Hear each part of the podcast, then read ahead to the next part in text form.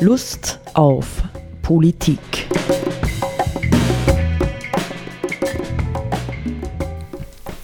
Liebe Hörerinnen und Hörer des Freien Radios Freistadt, Sepp Kiesenhofer und Roland Steidl begrüßen Sie wieder zu einer Sendung Lust auf Politik. Und wir haben uns entschieden, nicht für alle Hörer, die es gehört haben, aber auch für die, die es noch nicht gehört haben. Wir setzen das Gespräch mit Reinhard Gratzer fort. Ja, also ich darf dich sozusagen noch einmal begrüßen, aber wir setzen ja einfach nur fort. Äh, Reinhard Gratzer ist von Seiten der Gewerkschaft zuständig für bestimmte Themenfelder von Pflege in Oberösterreich. Und wir haben schon ein Einstiegsgespräch geführt, das wir jetzt natürlich nicht ähm, wiederholen können. Aber alle, die es interessiert, können unsere vorige Sendung übers Internet abrufen. Jetzt haben wir gesagt, möchten wir nach einer Auseinandersetzung darüber, warum ist denn überhaupt ähm, sowas wie eine Pflegereform nötig, nicht ein bisschen tiefer zu schauen, ja, welche Rolle spielt eigentlich in unserer Gesellschaft das Thema Pflege? Nicht? Ähm, wir haben erlebt, wir haben erlebt, wie äh, großzügigst zur Zeit von Corona Milliarden und Abermilliarden investiert worden sind, um äh, Unternehmen zu stützen und, ähm, ja, und äh, zu investieren in diesen Bereichen. Aber wir haben im Grunde genommen, außer dass die Menschen, die im Pflegebereich gearbeitet haben, beklatscht wurden, ganz, ganz wenig Resonanz für diese Menschen in der Gesellschaft erlebt. Nicht? Und die Frage wäre jetzt, steckt dahinter nicht äh, in mancher Hinsicht ein Stück weit System. Also äh, fällt es unserer Gesellschaft, die total auf Leistung orientiert ist, auf Konsum, auf Geld verdienen und, und, und, vielleicht schwer zu akzeptieren, dass das Menschsein auch Krankheit beinhaltet, Behinderung beinhaltet, Alter beinhaltet. Nicht? Wir verdrängen das und deswegen verdrängen wir auch dieses Berufsfeld, obwohl es eigentlich immer breiter und größer wird aufgrund der ähm, Bevölkerungsentwicklung. Nicht darüber hatten wir gesprochen. Und vielleicht noch ein Satz dazu, so als Grundlage für unsere Diskussion.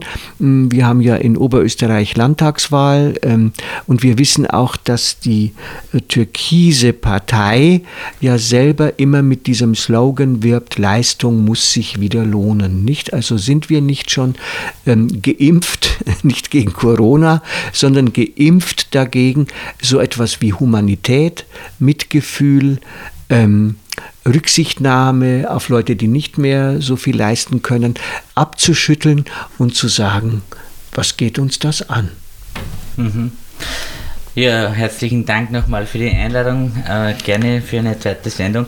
Ich bin ja da komplett der gleichen Meinung, dass Leistung sich wieder lohnen muss. Daher bin ich der Meinung, dass die, die Einkommen der Menschen, die im Gesundheits- und Sozialbereich arbeiten, sofort 30 Prozent erhöht gehören, weil das sind die wirklichen Leistungsträger in unserem Land. Und es stellt sich die Frage, ob sich mit einer Förderung, ich weiß jetzt nicht, wie hoch sie war, es sind sowieso Zahlen, die man als Normalbürger keine Vorstellung hat. Die Förderung für ein Kulturmuseum in, in Mattikoven, ja, ein Museum, äh, wo es um Motorräder geht, ja, was das mit Leistung zu tun hat, verstehe ich gar nicht. Doch, äh, doch, die PS-Zahl der Motorräder. Die, wahrscheinlich, ja, das ist, ah, ja, das hat auch mit Leistung zu tun, ja, genau, genau. Aber es ist ja bekannt, dass Stefan Pira, der Inhaber von KTM, ja, dass der die türkise Bundespartei unter Sebastian Kurz mit einer sehr hohen Summe, äh, mit einer sehr hohen Spende den Wahlkampf mitfinanziert hat, ja. Und dass er diese Summe schon längst wieder zurückbekommen hat durch die Senkung der Körperschaftssteuer und jetzt auch, du hast Corona ins Spiel gebracht. Kurzarbeit ist die beste Variante, um über, diese Krise zu kommen und gleichzeitig der größte Sozialbetrug seit dem Zweiten Weltkrieg. Ja. Also beides stimmt. Äh, und ich habe selbst unzählige Kurzarbeitsanträge kontrolliert und was da an Sozialbetrug drinnen ist, ist unvorstellbar. Das ist gegangen bis zu Anzeigen. Also in manchen Fällen. Vielleicht kannst du es nochmal kurz erklären, was, worin aus deiner Sicht der Sozialbetrug besteht. Äh, der Sozialbetrug besteht darin, dass ganz viel an Kurzarbeitsbeihilfen beantragt werden und dass die Abrechnungen zum Teil nicht ganz nachvollziehbar sind. Ja? Und es gibt Branchen, die komischerweise jetzt gar nicht jammern ich will da jetzt keine Branche nennen, weil da mache ich mir Feinde, ja, aber ich, ich sage nur, es hat Betriebe gegeben, wo ich Anträge kontrolliert habe, wo völlig nachvollziehbar war, dass das einfach nicht stimmt. Es war wirtschaftlich nicht begründbar. Ich habe dann auch Nachfragen gestellt und so weiter. Manche konnten es dann erklären. Manche konnten es nicht erklären. Und da, da liegt ein großes Potenzial an, an Geld, äh, das jetzt in die Wirtschaft geschoben wird. Wir hatten auch noch nie so wenig Insolvenzen wie im Vorjahr das wird jetzt alles kommen, das sind alles Insolvenzverschiebungen. So, aber das ist eigentlich nicht unser Thema. Ja, ja doch, das ist schon unser Thema, nicht weil, weil es einen ähm, äh, ein Licht darauf wirft, ja, wie in unserer Gesellschaft Wertigkeiten gesetzt ja, werden. Ja. Noch dazu unter bestimmten politischen Voraussetzungen, nicht? Hier gibt es Bereiche, die werden gefördert, wahrscheinlich auch überfördert. Das war ja auch ein Thema schon in den letzten anderthalb Jahren. Und intransparent auch geführt. Und das ist ja nicht genau. Mhm. kontrollierbar. Diese Auszahlungen an die Betriebe laufen über ein, eine Einrichtung, die parlamentarisch nicht kontrollierbar ist. Ja, und wir hatten, wir hatten diesen Schlagsatz nicht, und den könnte man jetzt einmal umlegen auf das Thema Pflege, koste es, was es wolle. Nicht? Wenn wir sagen würden, genau. und das ist ja noch einmal ganz ein anderer Bereich, wenn wir sagen wollen, wir möchten eine humane Pflege, ja, in der sich nicht nur die Betreuten, sondern auch die Betreuenden einigermaßen sicher und wohl und human fühlen können, koste es, was es wolle. Das wäre das Ziel. genau, genau, genau. Ja, die oberste Wertedoktrin, die ausgegeben wird von den momentan in Regierung befindlichen Parteien, sowohl in Oberösterreich als auch in Österreich, lautet, Leistung muss sich wieder lohnen. Stellt sich die Frage, was ist Leistung? Ja? Und da, da, daher meine Anspielung, ich bin auch der Meinung, dass Leistung sich lohnen soll ja? Äh, oder muss. Nur die wirklichen Leistungsträger sind nicht die Konzernchefs und die Manager und die Spitzenmanager. Ja? Die Finanzspekulanten sind, ja, und, oder die Finanzspekulanten, ja, genau, die sind die, die das Geld herausziehen, ja. Aber die wirklichen Leistungsträger sind die Arbeitnehmer und Arbeitnehmerinnen, egal ob ich jetzt auf den Bau schaue oder, oder in den Handel schaue oder natürlich ganz besonders im Gesundheits- und Sozialbereich, ja. Aber warum das kein Thema ist oder so, kaum Thema ist, wie du es einleitend äh, bezeichnet hast, hängt meiner Meinung nach damit zusammen, dass Schwäche nicht zusammenpasst mit Glitzer und Glamour, man könnte platt sagen Kapitalismus. Ja? Es ist kein schönes Urlaubsfeelingsbild oder kein wunderschönes Haus oder ein großes Auto. Nein, da geht es um Schwäche, da geht es um Bereiche im Leben, die, die schwer sind die nicht Glückseligkeit versprechen, sondern die schwer sind. Ja? Und der, das Lebensende ist ein schwerer Lebensabschnitt, ja, Krankheit bis hin zum Tod. Tod kommt überhaupt nicht vor in unseren Medien, ja, obwohl es ein ganz wichtiger Bereich ist. Und das ist meiner Meinung nach die Kernfrage, in welcher Gesellschaft wollen wir leben, ja. Äh, akzeptieren wir, dass Schwäche oder auch das Sterben oder Krankheit ein Teil unseres Lebens, ich möchte äh, sagen sogar ist, ja. Es gibt natürlich Menschen, die das Glück haben, nie pflegebedürftig zu sein, ja, aber potenziell ist jeder von uns irgendwann pflegebedürftig oder hat selbst pflegebedürftige Angehörige, ja, und möchte, dass seine Angehörigen gut versorgt werden, ja. Und für mich ein sehr eindringliches Erlebnis war, als meine Tochter die Ausbildung zur Fachsozialbetreuerin gemacht hat, hat sie überlegt, ob sie in den Altenpflegebereich geht oder in den Behindertenbereich. Und äh, als sie ein Praktikum machte im Altersheim, nach ein paar Wochen kam sie dann nach Hause und sagte, du, alte Menschen sind eh lieb und äh, aber man hat überhaupt keine Zeit, dass man sich mit einer beschäftigt. Ja? Und daher hat sie sich für den Behindertenbereich entschieden. Ja? Das war für mich so ein Signal, wo eine junge Berufseinsteigerin in einem Praktikum erlebt, wie es zugeht in der Betreuung, in welcher Qualität unsere alten Menschen jetzt betreut werden, nämlich in einer ganz miserablen Qualität. Die werden nur stillge stillgehalten. Warm, satt, sauber. Und wir, warm, satt, sauber ist das Schlagwort genau. dazu. Mhm. Ja? Und wir erleben ja alle alle, alle Jahre, sage ich jetzt mal, irgendwo einen Pflegeskandal, ja, weil die Personaldecken so dünn sind, weil es anscheinend wichtiger ist, dass äh, Gelder in Konzerne abgezogen werden in den privaten Bereichen, als dass die Leute ordentlich betreut werden. Und zu einer ordentlichen Betreuung gehört eine ordentliche Personaldecke, eine Ausstattung mit genügend Personal. Und die werden wir nicht finden, solange die Arbeitsbedingungen so miserabel sind als jetzt. Ja.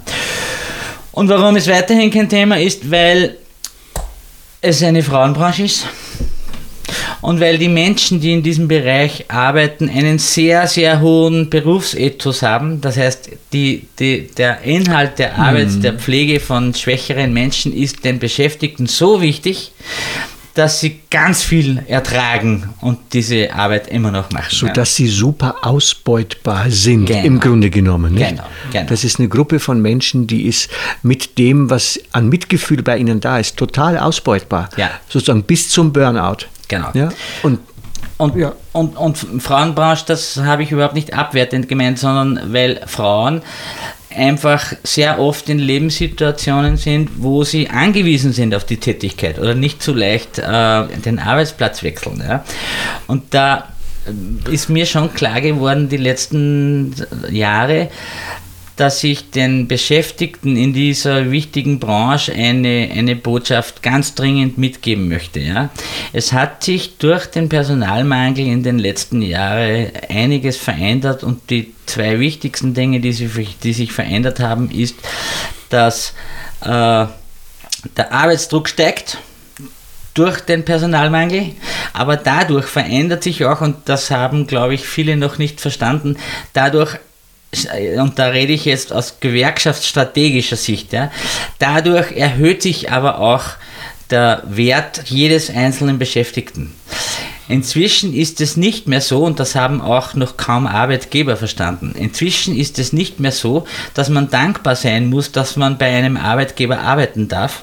Inzwischen ist es so, dass die Arbeitgeber dankbar sein müssen, dass ich als, als ausgebildete Pflegekraft bei ihm arbeite.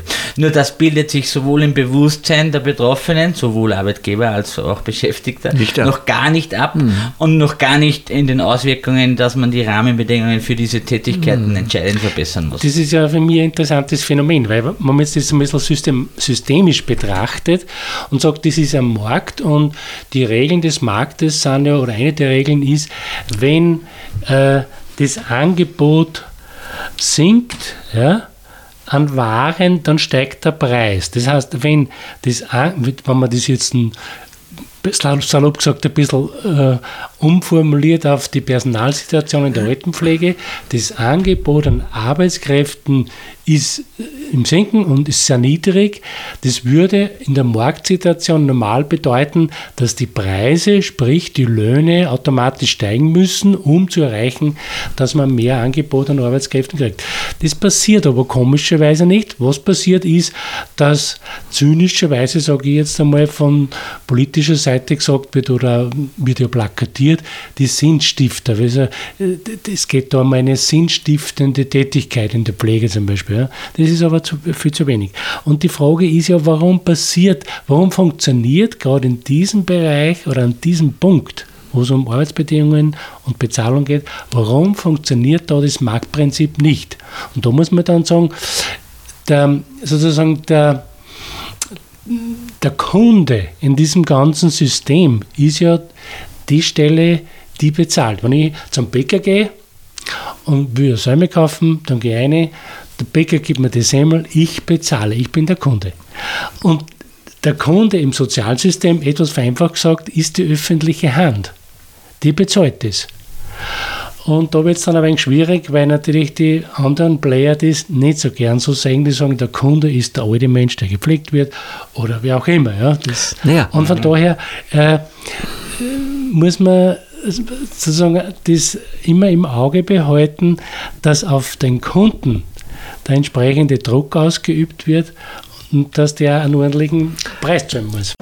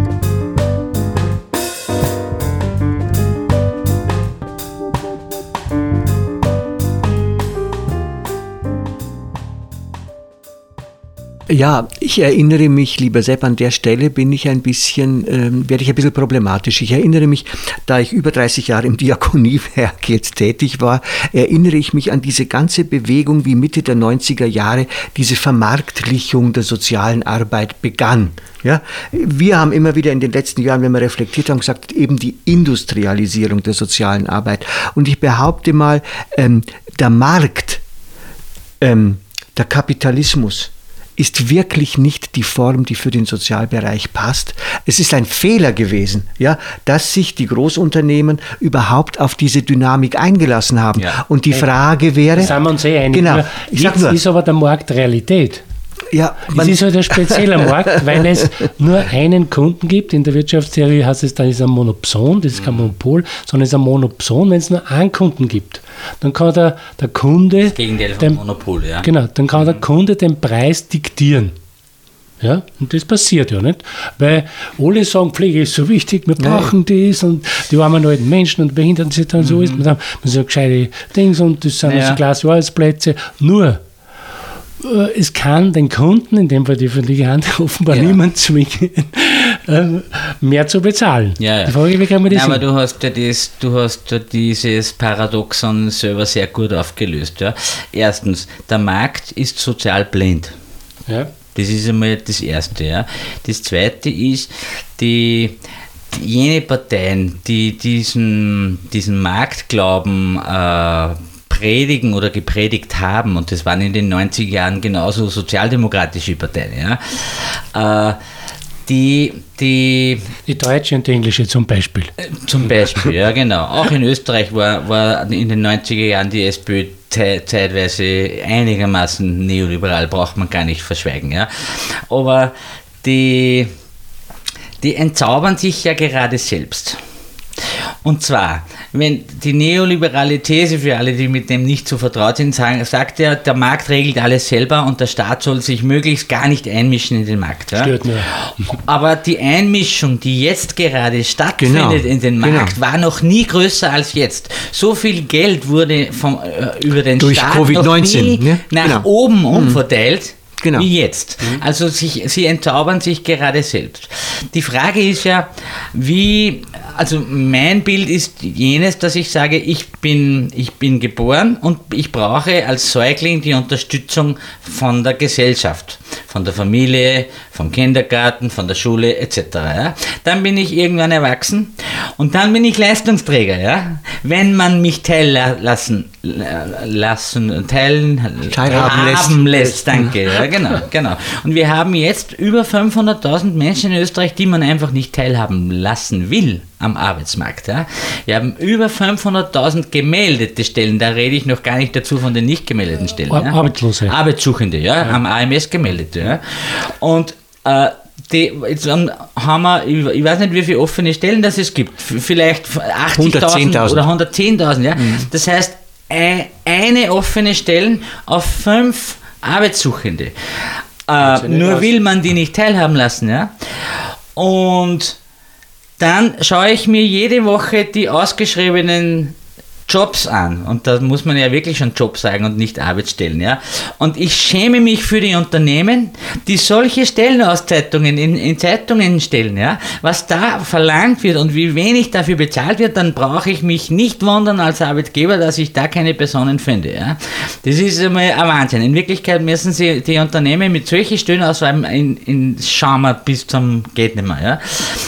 So, und dann bin ich erwachsen und dann bin ich Gott sei Dank einer, der einen Arbeitsplatz hat und der teilnehmen darf daran, dass er seine Leistung erbringt, seine Steuern zahlt etc. Ja.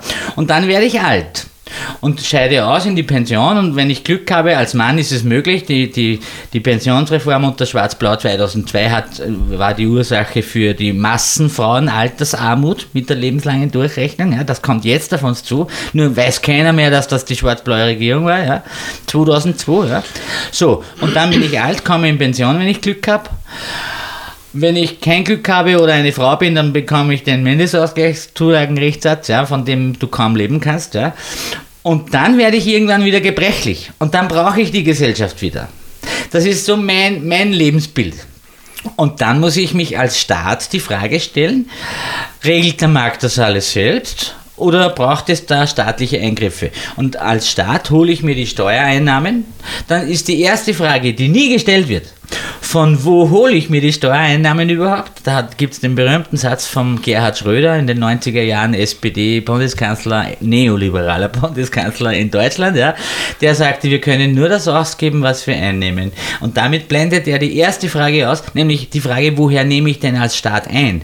Und wenn ich mir anschaue, die Position der unterschiedlichen Parteien zum, zum Thema Vermögensteuer, da gibt es ja jetzt schon Millionäre, die fordern, es gibt eine Kampagne, die sagt, endlich. tax me, ja, besteuert uns endlich, ja. Genau, ja. Eine ganz tolle Initiative, ja. Es, es, gibt ja bei, es gibt ja auch bei Vermögenden nicht nur Dumme, ja.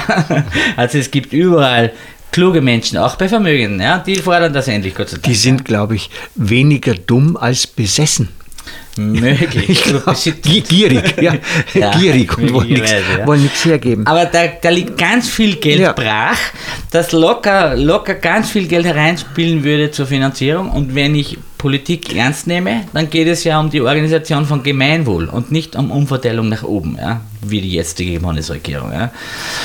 Und da, also Geld gibt es genug. Geld gibt es genau. genug. Ja.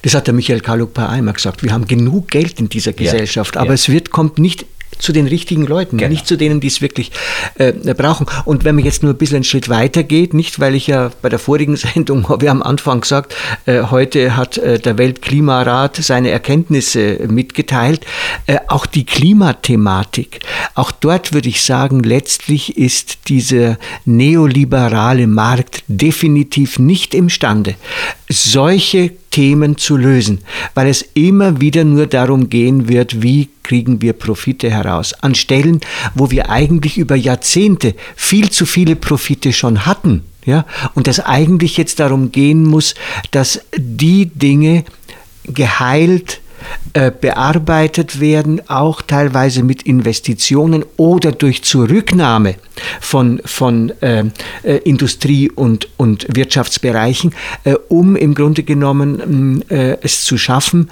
äh, einen eine wirkliche Trendwende in unserer Gesellschaft herbeizuführen. Mhm. Und diese Trendwende muss auf allen Ebenen weg von dieser Marktlogik. Da bin ich ja. mittlerweile ganz ja, überzeugt davon. Aber, aber zurück zu, zu deiner Frage, ja, Warum, warum funktioniert das nicht, dass die Löhne jetzt steigen, weil, die, weil der, das Angebot an Arbeitskräften zu gering ist?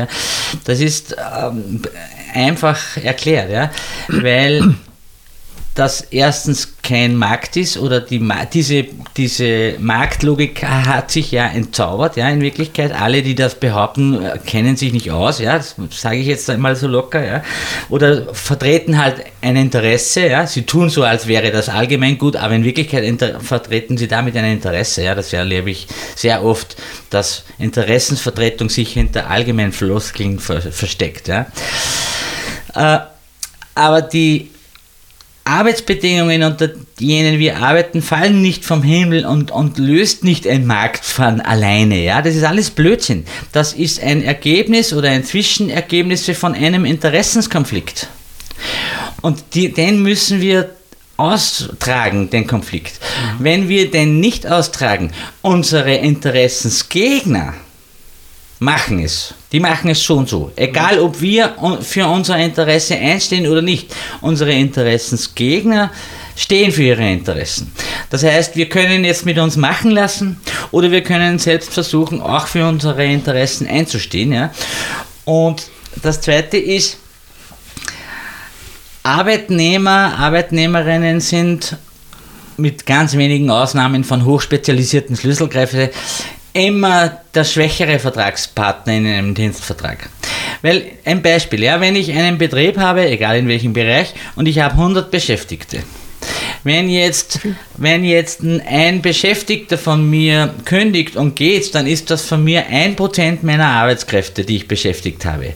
Für diesen einen Kollegen oder diese Kollegin sind, ist es aber 100 Prozent ihres Einkommens. Das erklärt in einem Bild ganz einfach, warum ein Arbeitnehmer in der Regel alleine der schwächere Vertragspartner ist. Das heißt, die einzige Chance, die die Arbeitnehmer haben, ist Solidarität. Das ist ein altes Schlagwort, ja, aber die einzige Chance für Arbeitnehmer, und das ist der Unterschied zwischen Demokratie und Hierarchie. Mhm. Hierarchie ist sehr einfach organisierbar. Chef schafft an, Arbeitnehmer arbeiten. Ja, das ist ganz einfach von oben nach unten und so sind wir das auch gewohnt. Ja. Demokratie ist viel schwieriger zu organisieren, denn ich muss mit ganz vielen Menschen reden, ich muss diskutieren, dann muss ich irgendwie schauen, dass ich einigermaßen auf gleiche Meinungen komme und dann gemeinsam das vertreten. Und das ist die Aufgabe in der Arbeitswelt von uns in der Gewerkschaft, dass wir Demokratie organisieren im Betrieb. Und das ist wesentlich schwieriger wie Hierarchie. Ja? Also ich, ich würde es für mich noch einmal so zusammenfassen. Einen Satz noch. Also okay. Und nur wenn es, weil es schwieriger ist, sage ich immer, muss man es früher beginnen. Ja, ja aber ich will es nur mal so zusammenfassen, jetzt wenn man aufs Ganze blickt, nicht, dann denke ich, was wir in dieser Gesellschaft brauchen, ist wirklich ein manifester Wertewandel. Auf ja. ganz, ganz vielen Ebenen. Und die Frage ist, sind wir schon reif dafür? Nicht? Beziehungsweise inwieweit lassen sich Menschen dafür gewinnen, ja, hier auch ihre Optionen klar zu äußern, sich stark zu machen. Du hast gesagt, Solidarität durch Demonstrationen, durch andere Aktivitäten. Nicht, wo man sagt, wir erkennen, dass es wirklich so nicht weitergehen kann auf den verschiedensten Ebenen. Und das hat natürlich politisch bei Wahlen, bei ganz, ganz vielen Dingen enorme Konsequenzen. Ja, ja. ja und für mich als Gewerkschaftssekretär und äh, das ist nur eine Funktion, die mir die sehr spannend ist, ja, weil als überzeugter Gewerkschafter äh, vor, vor jeder Wahl ja, ist mein Screening von allen politischen Parteien die, dass ich mir anschaue, wie wirken sich die Maßnahmen oder die Versprechungen von den Parteien auf Arbeitnehmerinnen aus. Das ist mein erster Raster.